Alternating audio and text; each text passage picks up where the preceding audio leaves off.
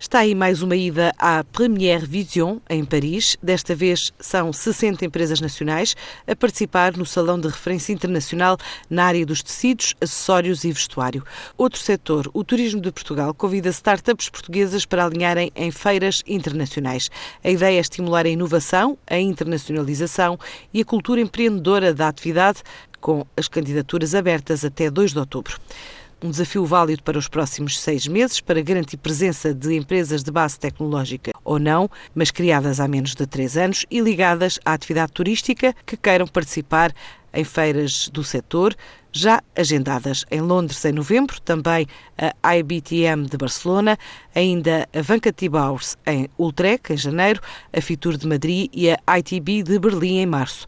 Esta é a segunda fase de um projeto lançado no primeiro semestre deste ano, a que aderiram já 20 startups que marcaram presença no stand do turismo de Portugal em diversos eventos internacionais, desde Frankfurt ao Dubai. As empresas selecionadas são conhecidas no dia 10 de outubro.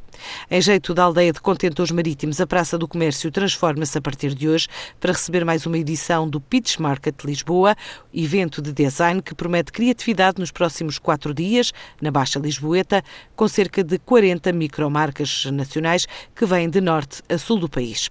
De regresso a casa estão empresas portuguesas que alinharam na missão empresarial à Austrália. Foi a primeira visita de negócios organizada pela AEP em parceria com a Câmara de Comércio e Indústria Portuguesa a este país, com paragens em Sydney e Melbourne.